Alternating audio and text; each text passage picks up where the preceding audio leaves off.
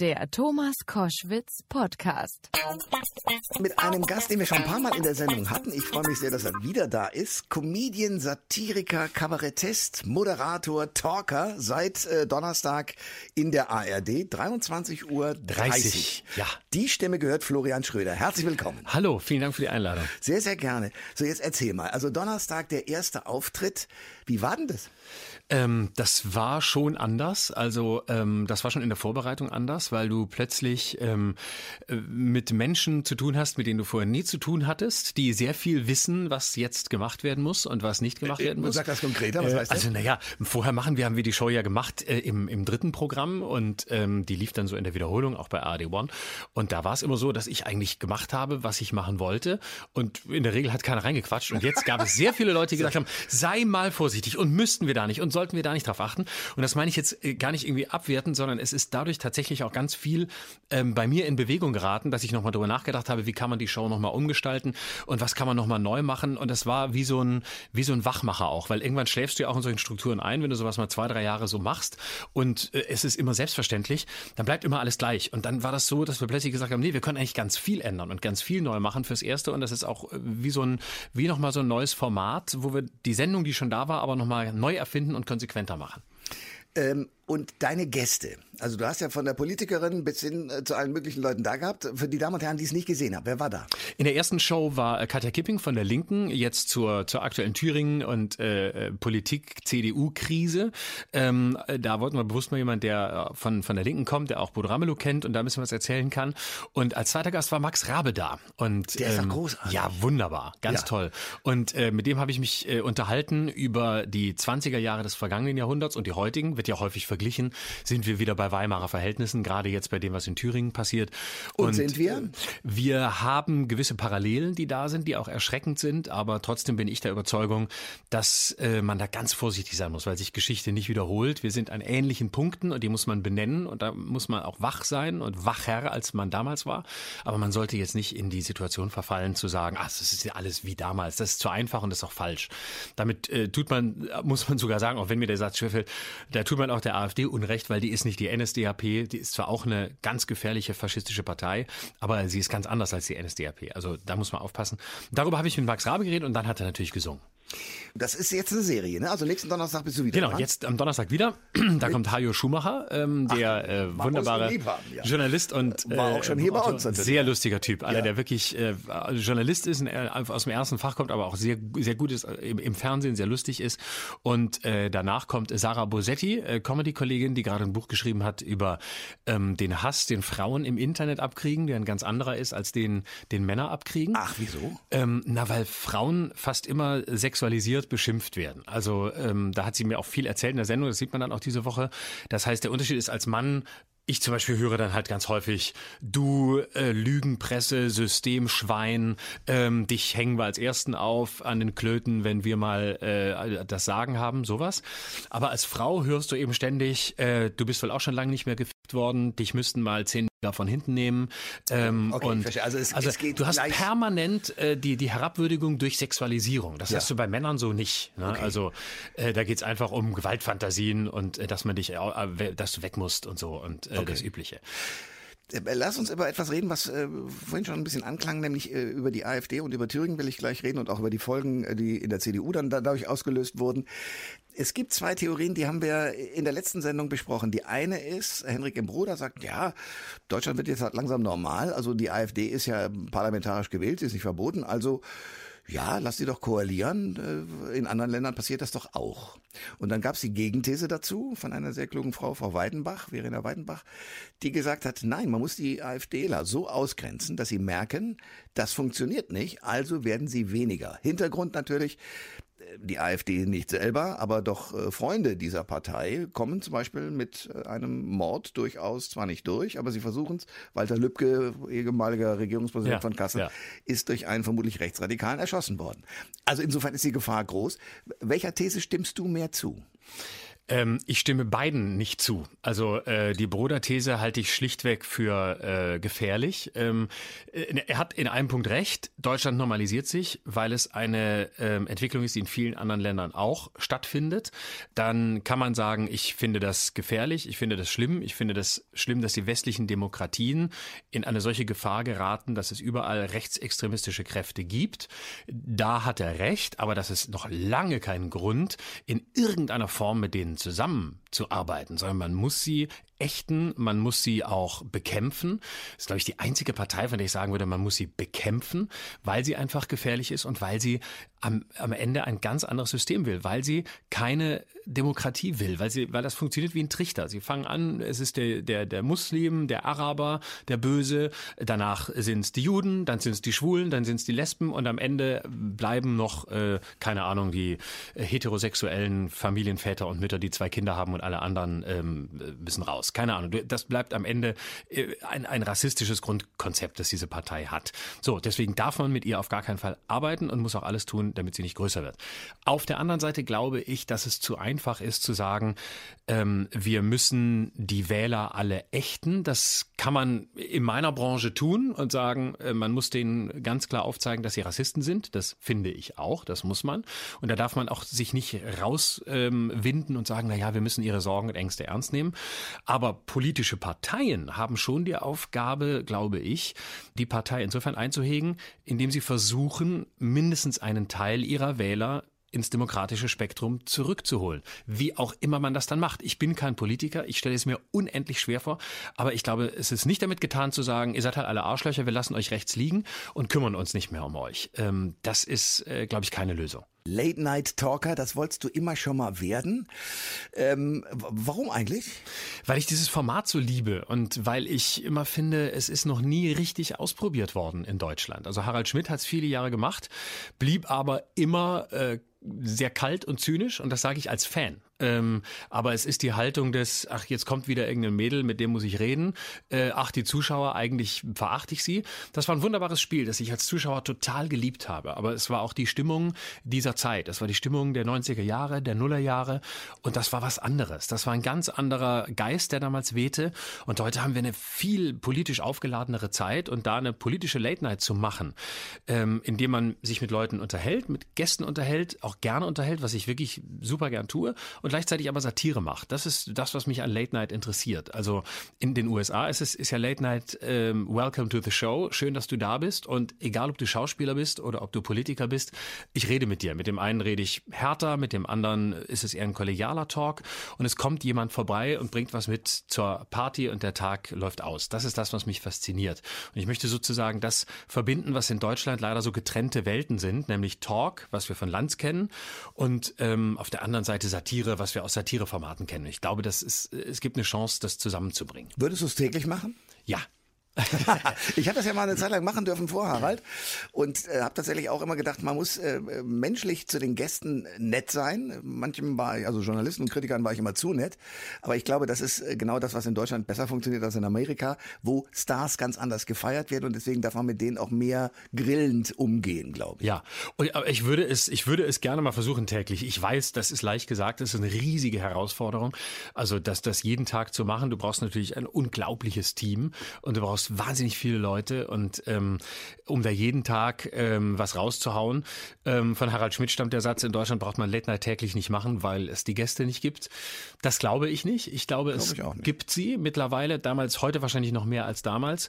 Ähm, und man darf die Gäste halt nicht verachten. Wenn man das tut äh, und letztlich nur drei Leute in Deutschland geil findet, ähm, die dann Französisch sprechen können, damit schwierig. Dann wird genau. schwierig, ja, genau. Ja, ja. Aber wenn du das nicht tust, glaube ich, äh, das geht. Ich meine, bei Lanz sitzen dreimal pro Woche je vier Gäste. Ne? Und ähm, das funktioniert wunderbar. Lass uns über das, äh, du bist ja ein, ein Freund, äh, zum Beispiel von der SPD, habe ich den Eindruck, du hast ja Per Steinbrück immerhin mit dem Auftritte hingekriegt. Der war mal unser Finanzminister und war Kanzlerkandidat. Ja. Hast du zudem eigentlich noch einen Draht? Ja. Oder? Und besprichst du auch das Desaster, was die SPD im Moment durchmacht? Natürlich, ja, was regelmäßig. Sagt was sagt er? Was soll ich dazu noch sagen? ja, genau. Unterirdisch, unterirdisch. Ja. Untergang. Na, also so. so ähnlich. Er ist äh, sehr, sehr emo emotionalisiert, um es mal so zu sagen. Ja, wir machen auch wieder eine Show dieses Jahr im März in Stuttgart. Okay. Ja, äh, einmal, einmal dieses Jahr. Wir halten das ja immer ein bisschen rar und ab und zu ja. und dann machen wir wieder was zusammen. Und das macht auch große Freude. Also weil er wirklich einer der wenigen, vielleicht sogar fast der einzige deutsche Politiker ist, der ein solches Gespür hat für Pointen, der ein Gespür hat für, äh, für Timing. Also ähm, das ist ja nicht geskriptet, das ist nicht final abgesprochen wir treffen uns kurz vorher zum Abendessen und wir werfen die Themen zusammen, über die wir reden wollen und jeder bereitet das für sich vor. Und ähm, dann haben wir das im Kopf und dann wird improvisiert. Das und cool. äh, das ist wirklich eine, das ist ganz, eine ganz schöne Erfahrung, dass das so funktioniert. Schade, dass ein solcher Mann nicht mehr wirklich aktiv in der Politik ist, weil, äh, wenn man sich anguckt, wer da jetzt nach der Castingshow die Vorsitzenden sind, das baut einen nicht wirklich auf, oder doch? Nee, das baut nicht auf. Also das ist einfach eine traurige Sache. Ne? Also äh, wenn du dir anguckst, ich meine, äh, ich glaube, dass Saskia Esken, die ich ja auch persönlich äh, als, als satirisches äh, Opfer natürlich sehr lustig finde, weil sie immer so streng guckt und so und da schaut sie und die, die Lippen nicht aufmacht, wenn sie spricht. Und du hast immer so das Gefühl, das ist so die Fraktion, die sagt noch einen Satz und du gehst ohne Abendessen ins Bett und Fernsehverbot gibt's auch. Ah. Aber ich glaube, dass das eine, eine, also nach allem, was ich weiß und mitgekriegt habe, ist das eine versierte Digitalpolitikerin.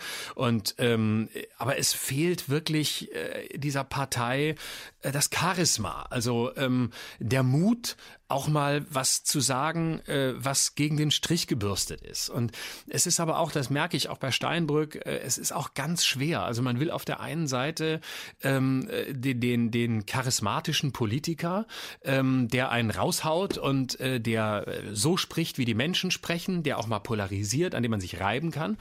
Und dann hast du so einen Fall wie Habeck in, in Davos und der wird äh, mit einer Handykamera von einer ZDF-Journalistin gefragt, wie fanden Sie die Rede von Trump? Und er ist ehrlich bewegt und sagt, äh, das war völlig grauenhaft und äh, das ist die schlimmste Rede, die ich je gehört habe und so. und äh, sofort hörst du aus allen Ecken, wie kann er nur? Der will doch mal Bundeskanzler oder Außenminister werden. So kann man nicht sprechen. Und ich denke, du willst auch in dieser Zeit fast nicht mehr Politiker sein, weil wenn du das bist, was man authentisch nennt, hauen sie es dir um die Ohren. Wenn du aber ähm, brav bist und äh, alles sagst, was dir deine Berater aufschreiben, dann heißt es, ach, noch so ein Langweiler. Wie willst du es denn dann machen? Und da leben wir wirklich, da sind die Anforderungen an Politiker so verlogen, dass man wirklich froh sein muss um jeden, der den Job macht. Ähm, wir haben jetzt vier Kandidaten, die den CDU-Vorsitz und damit auch die Kanzlerschaft anstreben bei der Union. Ja. Was sagen wir denn dazu? ähm, ich finde es erstaunlich, dass sie sich alle noch nicht aus der Deckung wagen, dass erst Norbert Röttgen kommen musste und sagen ja, musste, aber großartig, mach. oder? Ja, ich mache stolz geschwellter Brust. Ich habe ja. selten einen Politiker mit einem solchen Vergnügen im Gesicht gesehen. Absolut, äh, das ist das ist auch sehr schön, weil mit ihm hat keiner gerechnet. Er kommt so aus der Deckung und sagt, ich mach's jetzt und äh, zwingt damit alle anderen äh, zu handeln und sich dazu zu verhalten und auch mal was zu machen. Äh, ich bin wirklich sehr gespannt, wer es wird. Ich habe keine Ahnung. Ich fürchte, sie werden sich wahrscheinlich auf Armin Laschet einigen, was äh, der in, wahrscheinlich integrativste Vorschlag wäre, aber in meinen Augen auch der langweiligste. Aber vielleicht darf man mich auch nicht fragen, weil ich bin, äh, ich bin Komiker, ich bin Nutznießer von allen, die irgendwie rausragen. Also ich persönlich würde mir wünschen, dass es Friedrich Merz wird. Das ist aber der Satiriker in mir, weil okay. Äh, da, ja, aber der würde möglicherweise auch der der Linie der CDU eine klare Linie geben, oder? ja, das kann ich, das kann ich mir schon vorstellen. Frauen ja. mögen ihn aber gar nicht. Interessant, ne? Ja, aber nee, kann, ich, kann ich nachvollziehen. Ja. Frauen sind da, sind da sensibel und sehen, äh, das wird nix. Nee, der ist, äh, das wäre, der Vorteil wäre, das wäre eine klare Kante, an dem kann man sich reiben. Ähm, äh, er liefert verlässlich Material, äh, er haut einen raus äh, und, und weiß nicht genau, was er da sagt und das macht Spaß. Und äh, ich glaube, es wäre mal wieder einer, an dem man, mit dem man sich auseinandersetzen kann. Und das war ja eigentlich in der Geschichte immer so, dass man äh, sich über CDU-Kandidaten immer gestritten hat und aufgeregt hat und gedacht hat, um Himmels Willen. Ich persönlich denke, naja, eigentlich doch dramatisch, dass jetzt so ein 64-jähriger März, der ja einfach auch sein, sein Trauma jetzt da therapieren der will. hat Wunden, glaube ich. Ja, oder? und das, das ist das, was mich jetzt, wenn du mich privat fragst, am meisten irritiert, dass da einer Vorsitzender werden will, der einfach noch eine Rechnung offen hat und ähm, dessen Gesellschaftsbild auch nicht wirklich im 21. Jahrhundert angekommen ist. Das finde ich dann persönlich ein bisschen, das wünsche wünsch ich mir privat, nicht beruflich wünsche ich es mir. Man kennt dich immer als denjenigen, der wahnsinnig schnell denkt, reflexartig äh, Sprüche raushaut.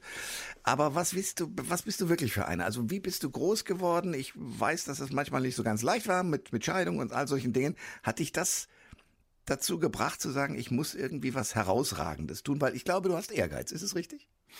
Naja, ich glaube, ohne, ganz, ganz ohne Ehrgeiz und ganz ohne ähm, den, den Willen, was, was zu machen oder irgendwie zu, zu äh, bewegen im Sinn von was zu sagen, was vielleicht im besten Fall so noch keiner gesagt hat oder mindestens noch nicht so viele.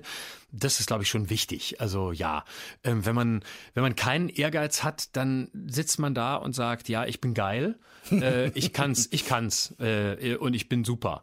Warum soll ich Ehrgeiz haben? Ne? Also das das finde ich dann, äh, das sind so, das macht mir dann keinen Eindruck, wenn Leute einfach so, wenn man so das Gefühl hat, die halten sich für hochwohl geboren. Aber die Frage, die ich damit auch meinte, ist, hat das sozusagen ähm, deine Kindheit ausgelöst? Weil mit Sicherheit, ja, ja, mit Sicherheit. Also äh, ich bin, äh, ich glaube, es ist ganz wichtig, ähm, Richard David Precht hat es mal sehr schön gesagt, dass ein Mangel da ist. Und äh, ich bin äh, groß geworden mit meiner Mutter. Meine, die, meine Eltern waren sechs, äh, waren, meine Eltern waren sechs, als ich haben scheiden lassen. Ich war sechs. Ich habe meine Eltern geschieden, als ich sechs Jahre alt war. So muss der Satz heißen. So. Ich habe für die Scheidung gesorgt und äh, danach bin ich mit meiner Mutter groß geworden und ähm, da entsteht, glaube ich, ein Mangel, da entsteht eine Lücke. Ich bin groß geworden in Lörrach. Meine Mutter Mutter war ähm, Redaktionsassistentin, wie man heute sagt, damals Sekretärin bei der Zeitung. Ich bin nicht besonders begütert groß geworden. Ich bin groß geworden mit dem Satz, ähm, ich unterstütze dich in allem, was du tust, aber du musst es selber tun. Also ich hatte keinen äh, Vater, der Einfluss hatte. Ich äh, hatte nichts und äh, habe mir gedacht, nö, ich will aber irgendwie, ähm, ich will irgendwas was Künstlerisches machen oder irgendwie äh, lustig sein, mich, mich irgendwie aus, ich will mehr als das, was da ist. Und ähm, was das genau war, wusste ich gar nicht genau. Und ähm, dass es keine Versicherungsvertreter oder Bankdirektorenkarriere wird, war mir relativ früh klar, weil ich dafür zu schlecht in der Schule war. Und ähm, dann habe ich mich versucht, über Humor äh, zu retten letztlich. Und äh, ich war ein Außenseiter, ein Underdog und äh, sozial schwer integrierbar. Also ich war nicht der Liebling der Klasse. Ich war der, dessen Schulranzen vor die Tür geworfen wurde. Bisschen dicklich und schlecht in Sport. Und ähm, dann erlebt man viel Mangel und dann entwickelt man daraus entweder eine Drogenkarriere oder man äh, versucht seine den Wahnsinn in Form von Humor auf die Bühne zu tragen oder in Form von irgendeiner Kunst. Ich glaube, das ist bei ganz vielen so. Florian, ich äh, drücke dir sehr die Daumen, dass es eine großartige Zeit wird. Dankeschön. Und äh, ja, also nach den vier Shows sollten wir nochmal eine kurze Zwischenbilanz ziehen. Machen wir. Und dann gucken wir, wie die Karriere weitergeht. Bitte Tag ja. für Tag. Bitte ja. Kannst du ja einen Einfluss nehmen auf die Gremien. Ja.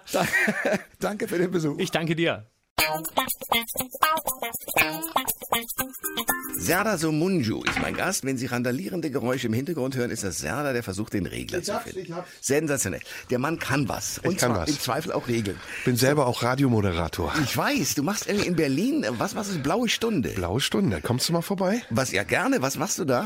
Blaue Stunde, zwei Stunden am Sonntag. Ein Gespräch mit einem Gast meiner Wahl über alles, worüber wir sprechen wollen. Ach. Also eigentlich das, was wir beide jetzt auch machen. Ja, und was heißt blau? Also in dem Fall zusammen, also blaue Stunde bedeutet ja eigentlich immer, es gibt Getränke in allen prozentualen Höhen. Nee, blaue Stunde ist die Zeit zwischen Sonnenuntergang und Dunkelheit, in Dämmerung. Das ist die blaue Stunde und man sagt, man ist besonders kreativ in dieser Zeit. Und die liegt bei dir um wie viel Uhr?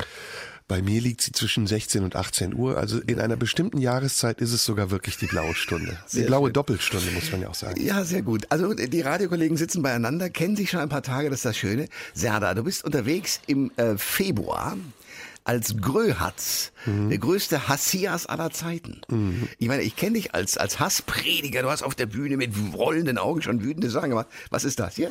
Das ist die Steigerung. Das ist die Augen fallen mir aus dem Kopf. Ach, Nein, es ist nicht die Steigerung. Es ist das Gegenteil. Ich werde nämlich Liebe propagieren diesmal. Mir stinkt's. Ich habe zu viel gehasst. Alle hassen. Es ist so, es ist so gewöhnlich geworden, Leute zu beleidigen, ausfallen zu werden, im Internet seine Meinung einfach rauszukotzen. Und ich will ein bisschen bisschen wieder gegen den Strom schwimmen und werde zur Überraschung der Zuschauer von was ganz anderem predigen als vorher. Also von Liebe, so wie in deiner Musik auch. So wie in der Musik, die ein Vorläufer war. Nicht ausschließlich. Es wird auch noch Dinge geben, über die ich mich schrecklich aufrege. Gibt's ja Alice Weidel, Alexander Gauland ja. und Konsorten. Den Aber hast du ja schon die Steuerfahnder auf den Hals gehetzt. Ich hoffe sehr. Ich hoffe sehr, dass meine Strategie erfolgreich war. Ähm, nein, aber das, was ich eben gesagt habe, Koshi, ist ja, wir sind sowas von extrem mittlerweile. Wir diskutieren nicht mehr miteinander, wir streiten nur noch, wir schreien uns an im Internet, wir bedrohen uns. Es gibt nur noch entweder oder schwarz oder weiß, du bist für mich, du bist gegen mich und das will ich ein bisschen auflösen, indem ich sage, pass mal auf, es gibt auch Grautöne und es gibt sogar einen aufgeschlossenen Diskurs. Ja, gut, das ist ja äh, etwas, was wir gerade in Deutschland, äh, das Land der Dichter und Denker, immer schon hätten pflegen können. Was ist denn passiert, dass zwischendurch das alles verloren, verloren gegangen ist? Technik ist immer besser geworden, Sitten sind immer schlechter geworden. Mhm. Das ist ganz einfach. Und so. deswegen ist dieses Missverhältnis so diskrepant mittlerweile, dass die Leute die beste, die höchst entwickelte Technik haben. Jeder hat ein Smartphone, kann jederzeit sich in die Öffentlichkeit beamen. Aber wirklich beigebracht hat ihm niemand, wie man damit umgeht und wie man damit vor allen Dingen pfleglich und moralisch umgeht. Ähm, wir müssen mal reden darüber, dass du irgendwann ja auch schon so angefangen hast mit zu hassenden Themen. Mhm. Ich erinnere mich also an, an Hitler-Lesungen mhm. und ähnliches mhm. mehr. Und was ich immer wieder beobachte, ist, dass zum Beispiel in diesen ganzen Nachrichtenkanälen, auch mit hohem Vergnügen, und zwar mit dem Feigenblatt, wir machen doch nur Geschichte, diese ganzen Hitler-Dokumentationen gespielt werden. Mhm. Ähm, ist da was schiefgegangen? Hätte man da früher sagen müssen, nee, spielen wir nicht mehr oder was? Ja, ich würde schon sagen, es ist was schief gegangen und ich bereue es auch ein bisschen. Nicht, weil ich ein schlechtes Programm gemacht habe, sondern weil mein Glaube an das Gute im Menschen größer war.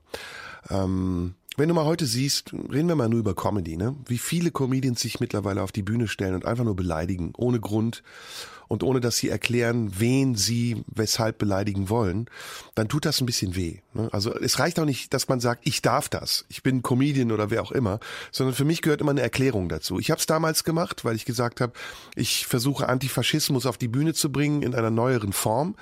Und ich will nicht mehr das Opfer sein, ich will auch selbst mal Täter sein. Die Leute können abstrahieren, wo der Anfang und wo das Ende ist. Und ich hatte immer einen Unterbau. Aber heute gibt es eben auch zum Beispiel Comedians, die sich über den Brand im Krefelder Affenhaus lustig machen. Ja. Und sagen, Affen brennen gut, weil sie einen Ganzkörper-Grillanzünderanzug tragen. Äh, warum? Das ja. ist ein weiches Ziel. Mach doch Witze über Alice Weidel oder trau dich, Witze zu machen über Leute, die sich wehren können. Und das tut mir ein bisschen weh und ich denke, da hat sich meine Idee total entfernt vom Ursprung und ist so was Beliebiges geworden, was man einfach nur benutzt, um zu provozieren. Deine ersten Bühnenauftritte, waren das mutige Schritte für dich oder Notwehr? Meine ersten Bühnenauftritte waren, du meinst jetzt die mit Hitlers Mein Kampf? Überhaupt, um auch mit, mit Wut und allem möglichen dann später auf die Bühne Ja, so diese Figur des Hassias, die ist ja aus der Lesung aus Mein Kampf entstanden und das war tatsächlich ein bisschen Verzweiflung auch, weil ich ja abends auf der Bühne stand und ich habe lange unter Ausschluss der Öffentlichkeit gespielt und dann saßen da 100 Nazis, die mich killen wollten. Und ich habe dann gedacht, so, jetzt mal die Flucht nach vorne. Jetzt sagst du denen mal, was du denkst und entweder du stirbst hier oder die bringen dich um. Warum wollten da, wieso saßen da 100 Nazis im Publikum? Naja, weil die erfahren haben, da kommt ein Türke in ihr Dorf und liest aus mein Kampf. Und da hatten die Bock drauf. Beziehungsweise ja. hatten überhaupt keinen Bock drauf. Ja. Und dann habe ich mich der Situation gestellt, habe denen auch wirklich meine Meinung gesagt, bin dadurch auch mutiger geworden, weil ich gesehen habe, okay, die haben genauso wenig Ahnung wie ich oder noch viel weniger als ich. Und in dieser Konfrontation ist so ein bisschen was entstanden, was mich dann auch im Laufe meiner weiteren Zeit begleitet hat. Eben die Suche nach dem richtigen Rezipienten. Für wen mache ich das? Mache ich das für meinesgleichen? Die Leute wissen doch sowieso, was richtig und falsch ist. Wir sind alle gegen Nazis. Wir wissen, was gut und böse ist. Aber trauen wir uns auch mit den Nazis zu sprechen, vor den Nazis zu sprechen und ihnen ins Gesicht zu sagen, was wir über sie denken. Und das war so der Ansporn, weshalb ich es dann weitergemacht habe. Die Reaktionen sind bis heute gut. Also ich ich sage das ganz offen, ich habe auch mit Nazis super Erlebnisse gehabt. Ich habe welche in der Vorstellung gehabt, die kamen nachher zu mir, haben gesagt, ey, super Programm und äh, das, was du gesagt hast, darüber denke ich nach. Okay. Ich habe heute sogar Briefe, äh, in denen mir ehemalige Nazis schreiben, dass meine Lesung für sie der Initialpunkt war, zu sagen, ich will das nicht mehr. Also stolzer kann man eigentlich nicht sein, nee. ne? Das ist Aufklärungsarbeit. Ja. Aber ähm, die Arbeit geht ja weiter. Du siehst ja, es hört nicht auf. Die AfD kriegt 20, 25 Prozent im Osten. Ähm, Haider oder Haider sage ich, Strache oder neue Leute wie Boris Johnson, Donald Trump, die wachsen ja nach. Und unsere Aufgabe ist es nicht nur deine als Journalist, sondern meine als Künstler auch dagegen zu stehen und zu sagen, hier, wir haben auch Ideen und die sind sogar besser als eure. Serdar Somunju, Kabarettist, äh, Moderator im Radio und im Fernsehen. Großartige Fernsehsendung übrigens. Abgesetzt. Nein. Doch. Warum? Keine Ahnung. Frag NTV. Ernsthaft? Ja. Du triffst mich, also ich war sicher, das läuft noch. Nee. Abgesetzt. Äh, und äh, Quotenprobleme? Quoten oder? super, mehr, mehr als der Durchschnitt, doppelt so viel sogar. Äh, nominiert für einen Grimme-Preis, nominiert für einen Fernsehpreis. I don't know. Frag NTV. Ich hätte es gern weitergemacht. Ach, okay, das ist ja, das erschüttert mich jetzt wirklich. Das, das erlebst du gerade, weil ich diese Sendung, ich habe sie ab und zu gesehen und dachte, wie geil ist das denn? Ja, ja. Im Grunde auch eine Late-Night-Show. Crazy Late Night, ne? Die Crazy Late Night, also wo, wo mehrere Leute um einen Tisch herum saßen, nicht wie der beim Late Night äh, Tisch sozusagen die, die Gäste davor und der Moderator dahinter. Und es gab alles zwischen Gesang, bösen Bemerkungen, guten, teilweise frechen Dialogen zwischen Ja, Gästen und dir.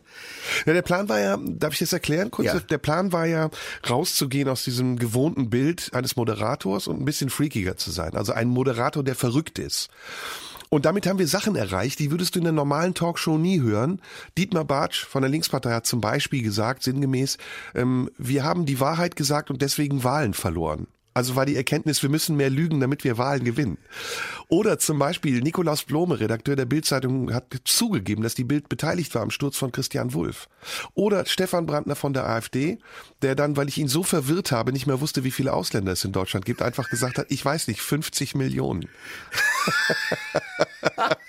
Und das war das Einmalige an dieser Sendung, Ja. dass ich so viel machen konnte und dass die Leute es mitgemacht haben. Wir haben die, die bekanntesten Politiker in der Sendung gehabt und die haben sich wirklich dieser Situation gestellt. Und das war toll.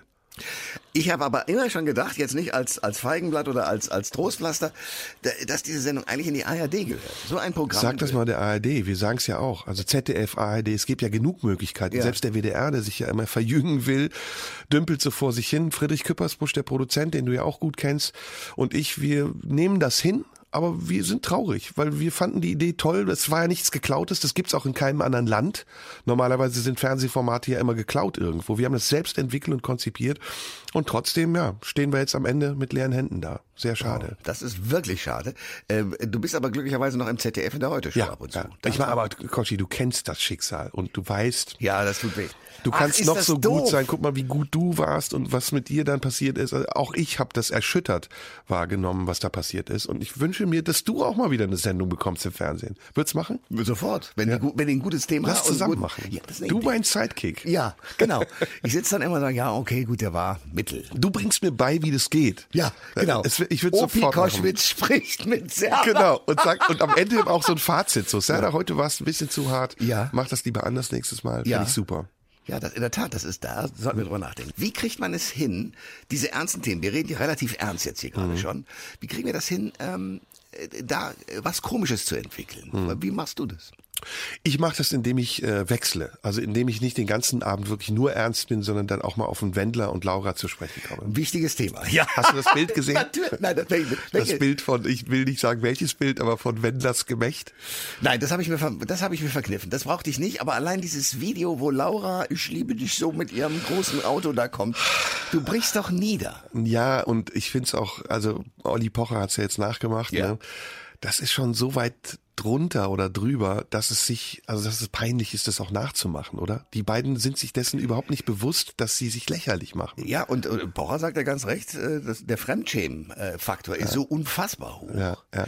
Aber da sind wir an einem wichtigen Punkt angekommen. Diese ganzen medialen Verbreitungen von solchen Dingen. Hm. Da hat ja A, das Fernsehen, würde ich mal sagen, einen Teil dazu beigetragen. Diese ganzen Trash-Formate deuten ja in die Richtung. Aber wenn du auch in die Politik guckst, früher, du hast es auch vorhin schon gesagt, gab es ein ganz klares Koordinatensystem.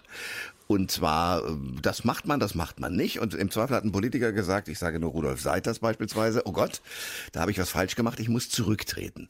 Wenn du dir heute einen Mann anguckst wie Donald Trump, der hat ja dieses Koordinatensystem gar nicht. Und das Irre ist, es funktioniert ja, indem er sagt, das stimmt alles gar nicht. Ich werde hier per, Hetzen, per, per Hexenjagd verfolgt. Kommt er aus der Nummer raus? Nee, wir werden alle immer extremer. Deswegen, das ist nicht nur Donald Trump, das sind auch wir selbst. Wenn du mal guckst, ich meine, auf der einen Seite ähm, Exhibitionismus äh, und alles, was damit verbunden ist, ist gang und gäbe. Ne? Also Frauen posten ihre Ärsche auf Instagram und nennen sich Influencer. äh, und auf der anderen Seite ähm, Sexismusdebatten ohne Ende. Ne? Wie gehen Männer mit Frauen um? Das ist so weit auseinander und hatten mit dem anderen nichts mehr zu tun, dass man sich fragt, wo ist da ein gesundes Mittelmaß für unser Verhalten? Ein Maßstab, ne? moralischer Maßstab. Donald Trump ist ein gutes Beispiel. Der ignoriert das einfach alles und die Leute mögen das offensichtlich, weil er ja damit auch irgendwie widerspiegelt, wie sie selbst sind. Also Inkonsequenz ist ja eine der menschlichsten Eigenschaften, die es gibt. Und dass ein Politiker gar nicht mehr sagt, ich will glaubwürdig sein, sondern dass er sagt, pff, leckt mich doch alle mal, ich mache, was ich will, das scheint den Leuten offensichtlich besser zu gefallen, als wenn Politiker, wie eben gesagt, sagen, wir sagen die Wahrheit, aber im Grunde genommen tun sie es nur, um Wählerstimmen abzufangen. Wobei es eine Sache gibt, ich staune darüber, dass der Rest des, des gesamten äh, Zirkus, der da arbeitet, mit so einem Mann nicht umgeht. Also sie, es gibt entweder die Position, sagen wir mal, der ganzen sozialdemokratischen Fraktionen, die sich hinstellen und sagen, oder auch der Demokraten in Amerika, so kann man nicht miteinander umgehen. Also die versuchen ethische und moralische Diskussionen aufzumachen, statt dem mal auf, auf, auf, mit, mit, mit den gleichen Waffen zu begegnen. Also zu sagen, Junge, du siehst alt aus, die Frisur solltest du mal neu machen und mal mit sich selbst beschäftigen. Mhm. Ich weiß nicht, Koschi, ob Trump wirklich so schlecht ist, wie man sagt. Also da würde ich jetzt gerne mal einen kleinen Exkurs in, als Inhaltlich? Advokat des Teufels wagen. Ja, mach mal. Guck mal, ähm, Obama hat auch Länder bombardiert und mit Drohnen, ne? also noch nicht mal seine eigenen Soldaten hingeschickt. Obama hat seinen Staatsfeind Nummer eins liquidieren lassen, Osama bin Laden, der in einem fremden Land war. Der hat gegen Völkerrecht verstoßen, ist mit amerikanischen Soldaten nach Pakistan und hat einfach seinen Gegner liquidiert. Das ist ungeheuerlich. Wenn du aber Obama als Figur betrachtest, sagen alle Friedenspräsident, bester Präsident aller Zeiten, weil er so cool war, weil er schwarz war, weil er so ein Popstar war auch. Ne? Trump sieht scheiße aus, redet scheiße, benimmt sich wie das letzte Arschloch, trifft sich aber nach Jahren mit Kim Jong-un dem nordkoreanischen Präsidenten. Zum ersten Mal ein amerikanischer Präsident, der diesen Dialog sucht. Oder all das, was er mit den Chinesen gemacht hat. Der Handelskrieg, die Strafzölle. Die Chinesen überschwemmen den amerikanischen Markt mit Billigplagiaten. Dass die Amis sagen, Moment mal, wir müssen unsere eigene Wirtschaft fördern und den Chinesen erstmal verbieten, unseren Markt zu überschwemmen, ist doch logisch. Also er handelt eigentlich aus seiner Sicht richtig. Äh, Jetzt vergessen wir natürlich die Mauer zu Mexiko. Das ist natürlich der Gipfel der Frechheit, dass er da eine Mauer hochzieht, damit Leute nicht mehr nach Amerika kommen können. Sein Kokettieren mit der Waffenindustrie, seine Statements zum Anschlag in äh, Charlottesville, das ist unter aller Sau. Aber verglichen mit dem, was Obama gemacht hat, nicht viel schlimmer.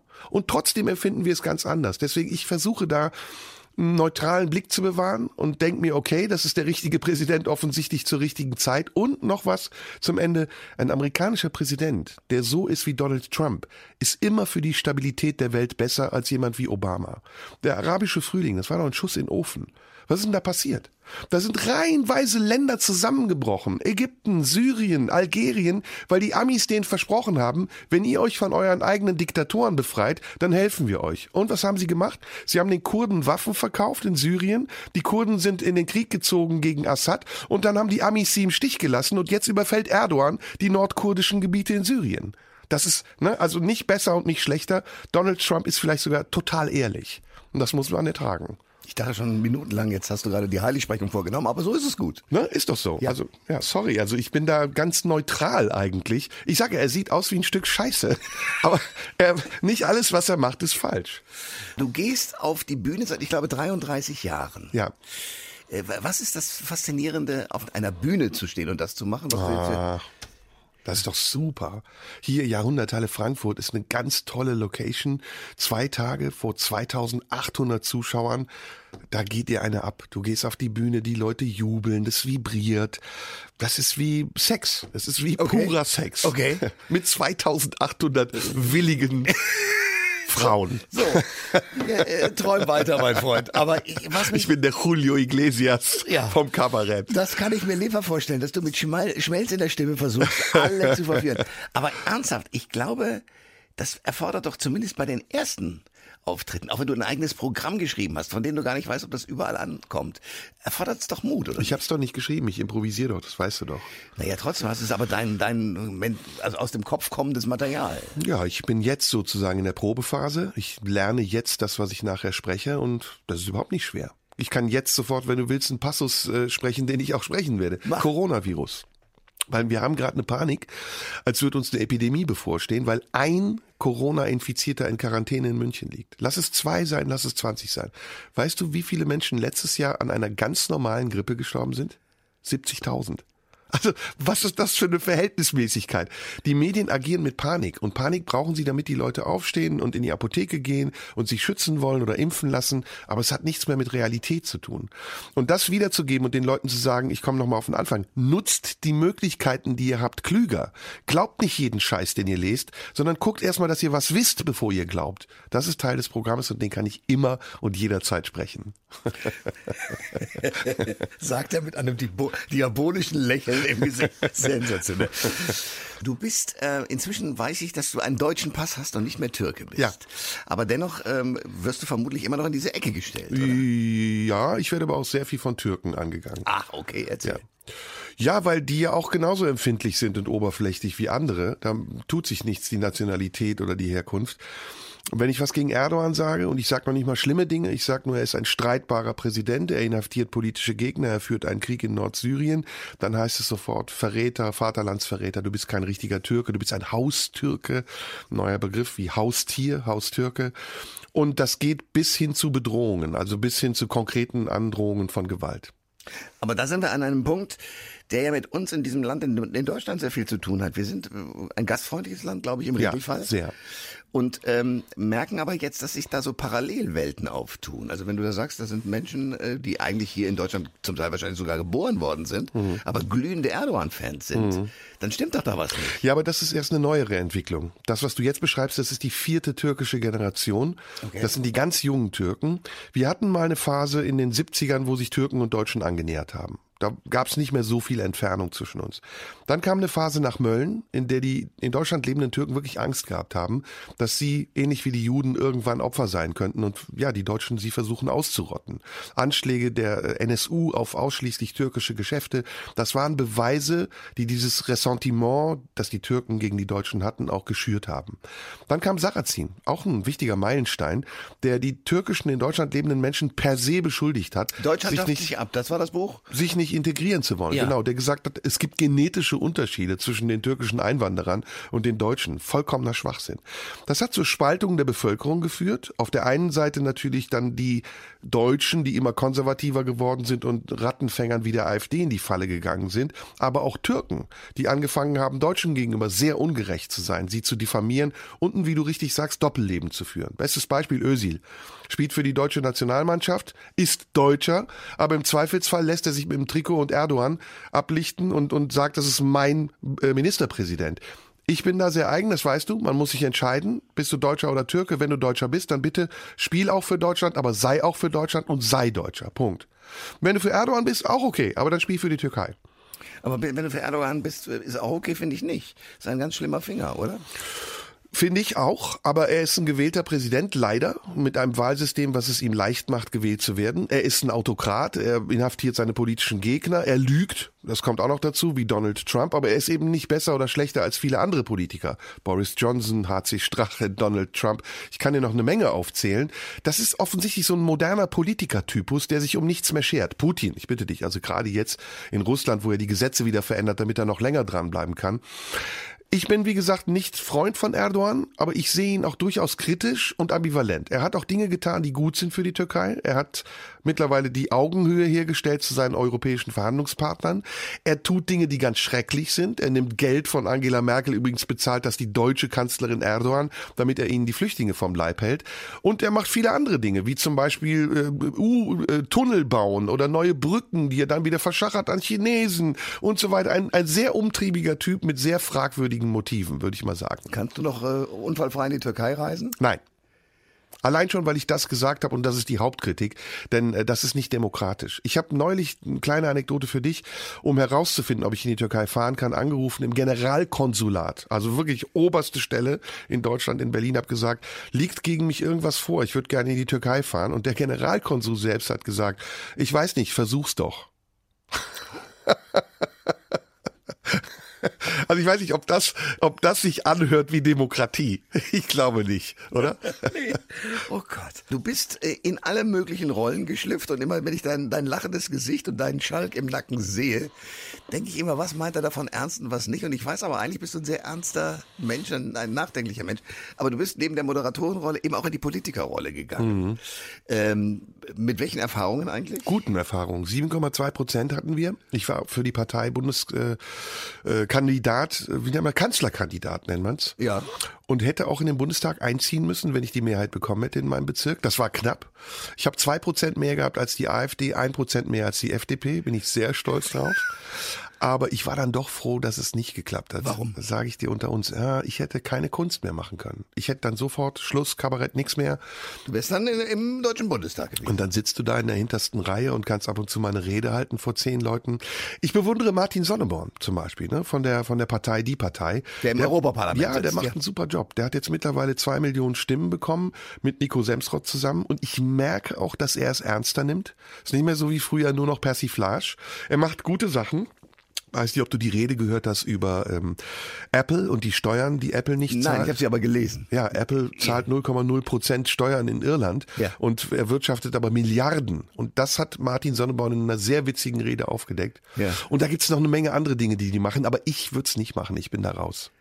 Was hättest du denn gemacht, wenn du hingegangen wärst? Ich meine, das Problem ist ja nicht nur, dass du dann eben keine Kunst mehr machen kannst, sondern dass du dann ja auch eine Aufgabe hast und die Wahrheit sagen musst. Dauernd. Die würde ich schon sagen, da hätte ich überhaupt kein Problem mit. Ich würde mich auch nicht gebunden fühlen, irgendeiner Seite links, rechts, oben, unten. Ich würde, wenn die AfD was Richtiges sagt, sogar sagen, stimmt, muss ich recht geben. Aber ich würde umso vehementer reagieren, wenn die AfD-Leute Dünnschiss reden. Also vom Vogelschiss der Geschichte zu sprechen oder vom Mahnmal der Schande oder alles Dinge, die uns in Deutschland echt diskreditieren. Und um das nochmal auf Ösil zu beziehen, so sehr ich Ösil vorwerfe, sich nicht mit Deutschland und deutschen Idealen zu identifizieren, so sehr tue ich das auch bei der AfD. Denn die AfD profitiert von der Demokratie, die wir in diesem Land haben, und der, und der konstitutionellen Demokratie, die wir haben. Also alles ist geregelt untereinander. Es gibt für alles Gesetze. Wir dürfen viel, aber wir müssen auch einiges. Und gleichzeitig verachtet sie diesen Staat. Gleichzeitig stellt sie die Grundfesten dieses Staates in Frage und träumt von einer Art, ich weiß nicht, was es ist, Diktatur oder rein deutschen Gesellschaft, die es so nicht mehr geben wird. Man guckt dir dich an, guckt dir mich an. Die Globalisierung hat alles hier schon erfasst. Wir können nicht mehr zurück zu einem Nationalstaat Deutschland. Und gerade die, und jetzt kommt's, gerade die, die das propagiert und am Rednerpult im Bundestag steht, die lebt in der Schweiz. Gerade die, die in einer Partei ist, die gegen gleichgeschlechtliche Ehe wettert, die lebt zusammen mit einer Frau in der Schweiz, weil sie lesbisch ist. Und die, die behauptet, deutsche Rentner müssen Flaschen sammeln, hat eine Kette um den Hals, die 30.000 Euro wert ist.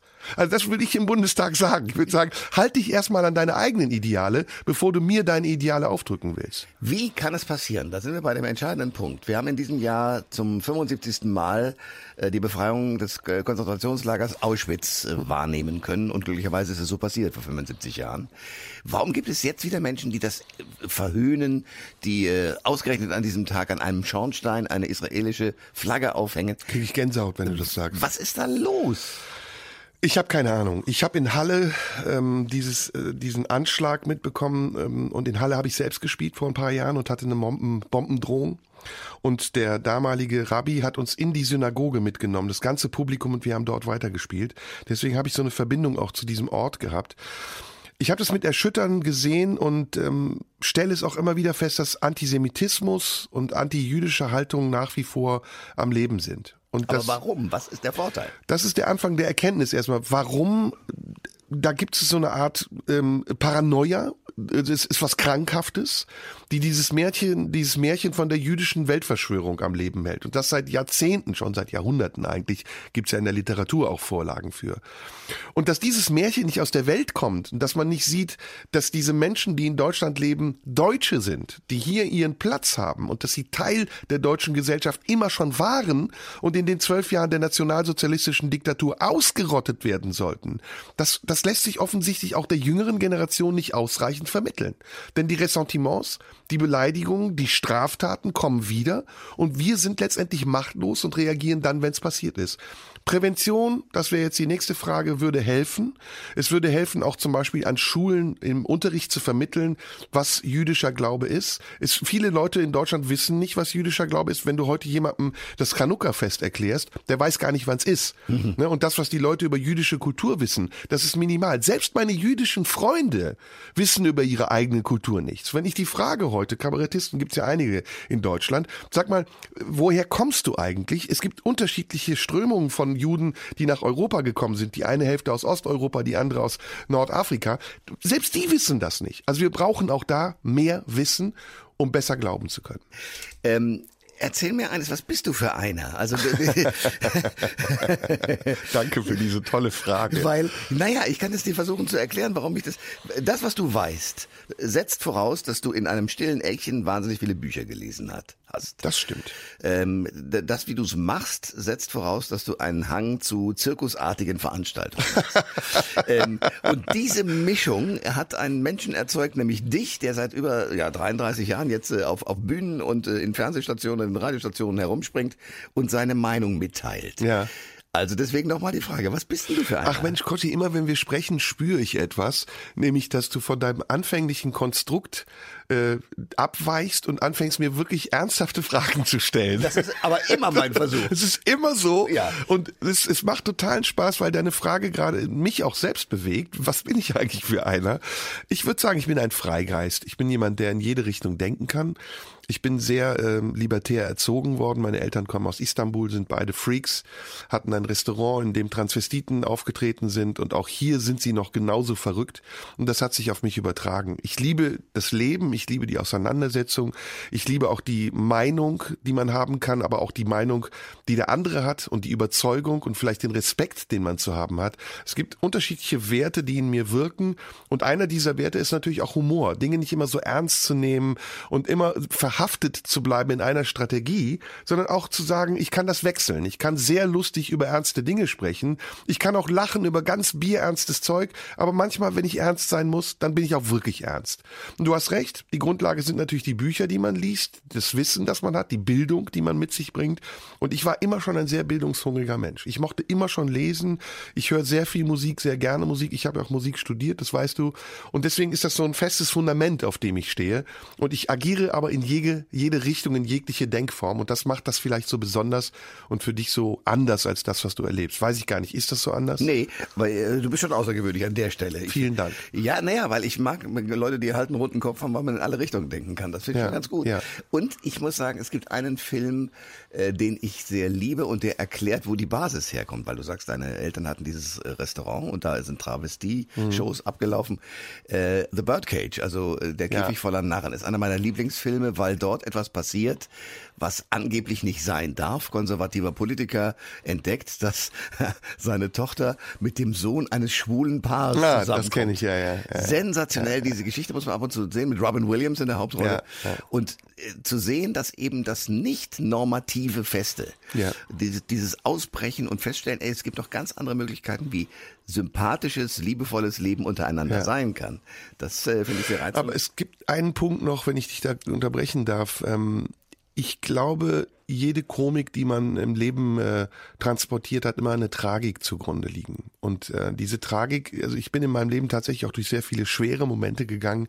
Ich habe viele gute Freunde verloren. Ich habe ähm, Dinge erlebt, die nicht schön waren. Und deswegen kann ich es umso mehr genießen, jetzt dieses Leben zu haben. Ich bin sehr dankbar dafür. Ähm, das weißt du, du kennst das Leben genauso gut wie ich. Es kann von heute auf morgen anders sein. Und was uns Menschen miteinander verbindet, ist ja unsichtbar. Und es ist eine Ahnung letztendlich, dass wir Ähnliches erlebt haben könnten. Und in diesem Verbünden, in dieser Ahnung liegt etwas sehr, ja, jetzt kommen wir an den Anfang zurück, was Liebevolles. Etwas, was uns Menschen auch mit Liebe erfüllt. Und das kannst du aber nur haben, wenn du eben die unterschiedlichen Extreme des Lebens auch kennengelernt hast. Du bist großer Musikfan. Es gäbe keinen Blues, wenn es keine Trauer gäbe. Cool. So, du gehst jetzt auf Tournee. Ende Ja. Februar geht das los. Gröharz, der größte Hassias aller Zeiten. Ja. Was passiert in dem Programm, wenn ich in dein Pro äh, Programm gehe? Was sehe ich? viel Aufregendes, viel überhaupt. Ähm, Boulevard. Wir werden auch über Wendler, das Dschungelcamp, Love Island, den Bachelor, über alles, was uns durch den Kopf geht, sprechen. Oder ich werde vor den Zuschauern sprechen, aber auch viel Ernsthaftes. Über Politik, über die Frage, wie entwickelt sich das Internet? Entwickeln wir uns parallel dazu oder entwickeln wir uns zurück? Über Greta Thunberg, über Klima. Was ist eigentlich im Moment los mit unserem Klima? Ist es wirklich menschengemacht, dass diese Klima, das Klima sich verändert? Welche Lösungen gibt es? Reagieren wir richtig, wenn wir sagen, einmal die Woche freitags auf die Straße und gleichzeitig laden wir aber unser Hand- Handy weiterhin an der Steckdose auf, aus der der Strom kommt, den wir eigentlich haben wollen, wenn wir gegen den Hambacher Forst protestieren oder nicht haben wollen? Langer Satz, oh Gott. Also wir verhalten uns widersprüchlich. Wir fahren Auto, wir fliegen mit dem Flugzeug. Wir denken, so Kleinigkeiten könnte man ändern, um unsere CO2-Bilanz zu, zu verbessern, aber in Wirklichkeit tun wir viele andere Dinge, die viel schlimmer sind. Wir gehen in den Biomarkt, weil wir denken, ja, das ist Bio, kaufen aber in Plastik verpackte Wurst, etc., etc.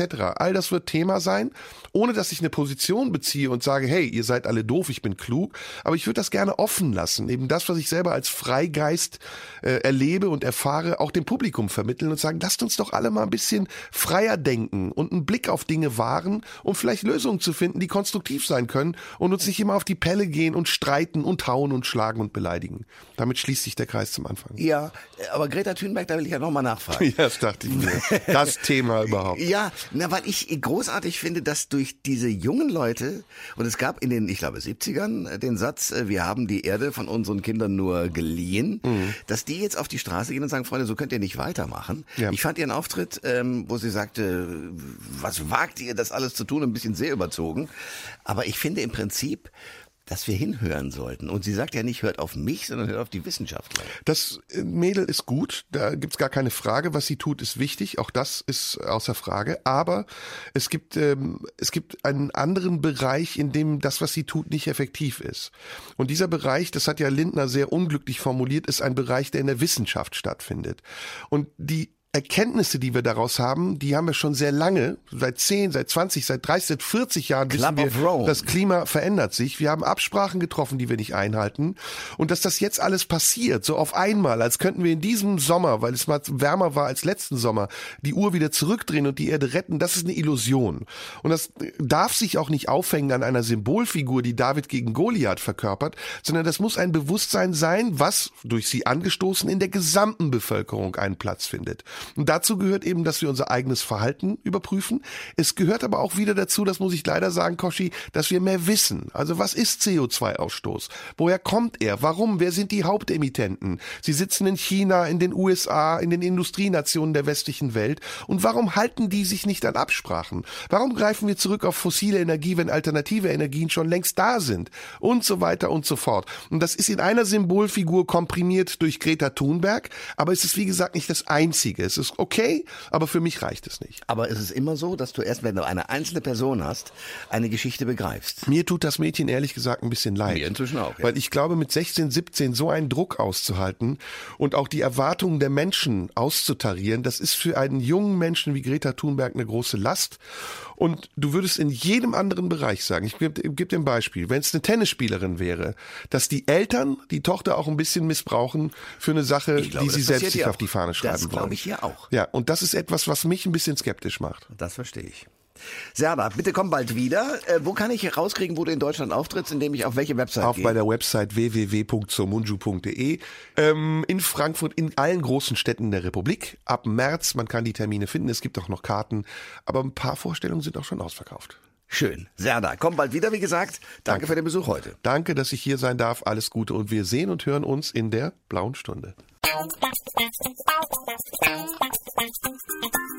Alle Informationen zur Sendung gibt es online auf thomas-koschwitz.de.